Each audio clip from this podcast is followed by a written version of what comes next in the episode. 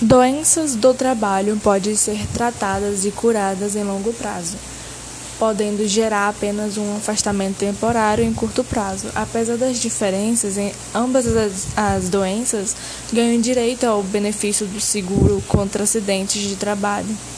O trabalhador, nesse caso, tem acesso aos direitos previdenciários a doença do trabalho é aquela adquirida ou desencadeada em função de condições especiais em que o trabalho é realizado e com ele relacione diretamente, também constante em relação supracitada. Um exemplo de uma, um exemplo da doença do trabalho é a surdez, que é causado em um trabalho em um local extremamente ruidoso, muito ruído.